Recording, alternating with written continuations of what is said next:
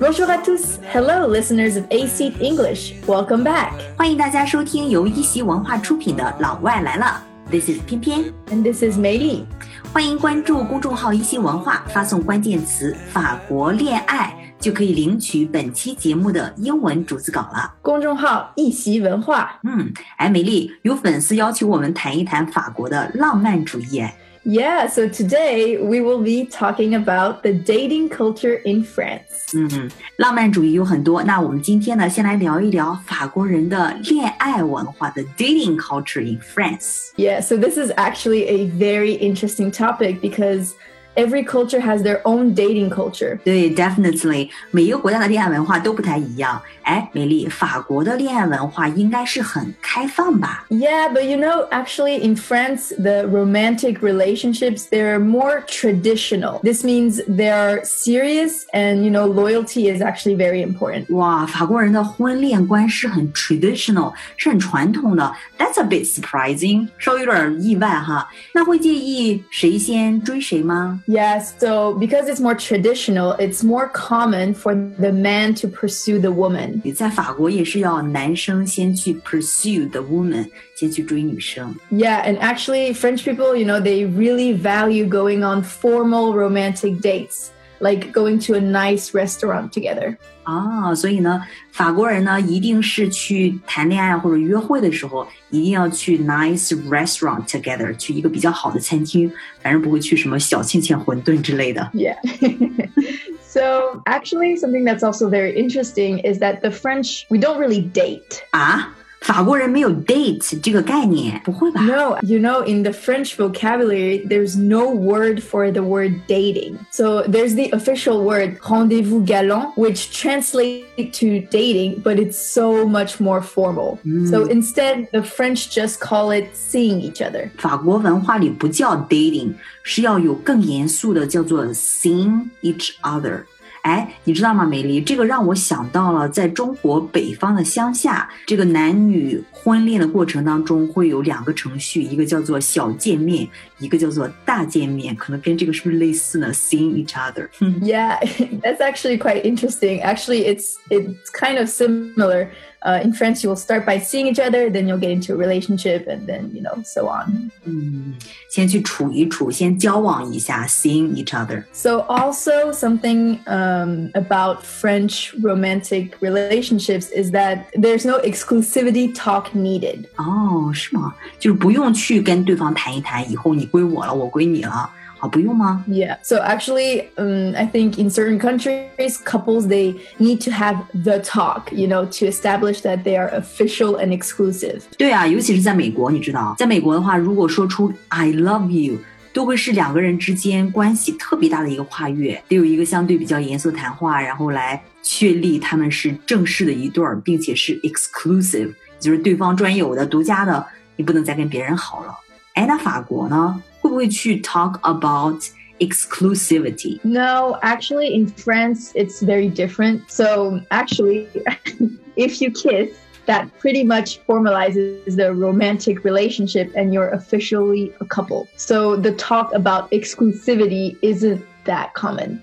哎，这跟中国有点像。接吻之后呢，基本上来讲就默认就是一对儿了哈，一般不会去 talk about exclusivity。我觉得法国人这种还真的是一种含蓄的浪漫，你知道有一种不用言说的默契在里面。哎，我想知道哈，法国人会不会在朋友圈秀恩爱呢？So actually, something that is also very different is that French people they don't post so much about their relationship on social media. So it isn't really part of the culture to post when a relationship is official it's much more private and kept between two people and close friends and also family. 嗯，哎，法国人 don't post so much about their relationship，因为他们觉得可能这是一件更加 private 的一件事情，对吧？一般是 kept between two people and close friends and family。法国文化听起来，美丽，我真的觉得比较内敛哈。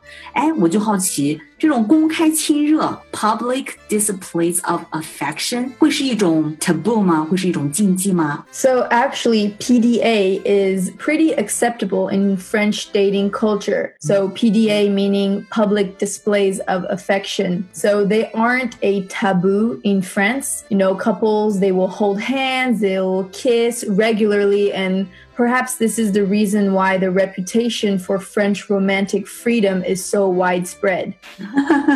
It's true，这就是为什么法国人会得到一个自由开放的 reputation，因为他们这个 PDA 啊，在外面公开亲热这种事情是被允许的，而且是 acceptable and is not a taboo，对吗？所以呢，就是说可能会有很多人在街头就会 hold hands、hugs and kisses，right？非常的常见。所以 呢，这就是为什么法国人的这个 reputation 就是非常浪漫、非常自由，会如此的 widespread。Yeah. And so, actually, something uh, else about the French romantic culture is that, you know, I love you isn't said that often. 啊，真的吗？Um, 在法国，我爱你这三个字不太常说吗？法语说 I love you 是怎么说的呀？So I love you is je t'aime in French. Uh -huh. And so, you know, um, je t'aime is said in really special occasions. Mm. So um, I think we both know, you know, in the US, it is used pretty casually. After telling someone you love them for the first first time you can say it to them as much as you want without hesitation in the U.S. 美国人 I love you 虽然是男女关系的一个重要门槛，但是呢，只要说了这一次之后，后面就可以随时说了，对吧？就可以 say it as much as you want without hesitation. Yeah, and even between friends. You know, I, I find that at the end of phone conversations, it is very common for people to hang up the phone with, oh, love you, bye. It's true. 挂电话的时候，美国人也可能会说 "I love you, bye"，朋友之间也会这样的，对吧？Yeah, but you know, in France, we would probably replace that "I love you" by bisous, which means kisses. 哇，真的吗？法国人会 replace it by kisses。 啊，不会去说 I love you，而是去亲一亲，right？亲一亲在法国是很大的一个文化呀。so even by words, you would just say bisous au revoir。哦，真的吗？哦，也就是说，在法国挂电话之前的时候说的是 kisses。Yeah, so kisses bye, you know, kind of like that. 哇，真有意思。Yeah, so it's very different from the American culture for sure. 嗯，哎，你知道吗？我突然想起来，我之前认识一对法国的 partners，我应该说他们两个是 partners，、嗯、因为他们没有结婚，但是很明显他们两个。 非常的爱对方，然后你问他为什么没有结婚的时候，他会告诉你说，That's not the end goal。在法国这种常见吗？So actually, in general, less and less French people are getting married in France. 哦，是吗？在法国可能结婚的人会越来越少。Yeah, and so actually. The reason is that in France, religion is declining, and therefore people they see less of a need for religious binding. 因为在法国的话，可能是 religion 就这个宗教可能在没落，在 declining，所以呢，很多人可能觉得，因为之前好像是政治宗教是关联的，所以很多人觉得没有这个必要去结婚了。Yeah, and so because of that, there's a rise in civil partnerships, which means a decrease in legal marriages. 嗯，对他们有一个 civil partnerships，就是说民事同居的一种关系，对吧？就是说，如果你不想进入婚姻，比较希望处于一种类似于那种 common law marriage 的异性同居关系，并且它有相当的一定的法律权利，这个呢就叫做 civil partnerships. And so, actually, I think it's also uh, maybe the mentality, it's thought more to be one of the many steps in a relationship that a couple may or may not take. So if they want to get married, they can get married. If they want a wedding, they can, but it doesn't mean that if they don't get married, they won't have their happily ever after, you know. It's true. 婚礼并不意味着一定会有一个 happily ever after。 永远幸福的生活在一起的童话的结局，right？Exactly。那么就是说，他们呃，如果不结婚的话，那么法国人他会对这段关系在意吗？会去努力的经营吗？Yeah, of course. It doesn't mean that because they're not getting married you know, they're not putting any effort. Uh, French people actually would never stop putting in the hard work to keep the romance alive. 嗯呃，还是会很努力的 keep romance alive，努力的经营，保持这个关系的新鲜和激情。嗯，这个很重要。Yeah, I think uh, we often forget about that. And you know, I think so married or not, you know, they don't get married for the sake of a fairy tale ending because you know that's not the end goal.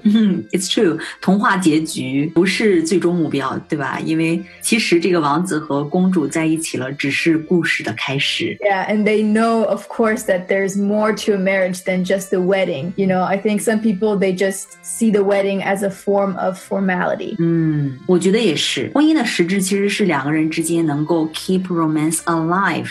而不是那些 formality 繁文缛节，对吧？It's true. I think you know, in especially actually, and I think in Disney movies or in princess movies, they always show the end as oh they're married and they lived happily ever after, but they'll never show you all the problems that they had and the struggles. You know, it's true. It's true. 哎，今天聊完之后，你知道吗？我突然觉得法国毕竟是一个有历史、有文化的国家哈，有些东西跟中国还挺像的。我其实想到了中国的一首诗，我们就作为今天节目的结尾吧。Yeah, okay, let's hear it. What is it?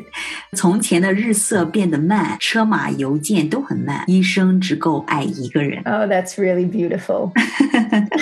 okay, so thank you guys for tuning in today and let us know if you have any other interesting topics you would like us to talk about. 听完今天的节目，不知道你们有什么样的感想，可以留言告诉我们。Okay, so this is 翩翩，and this is 梅莉。See you, bye.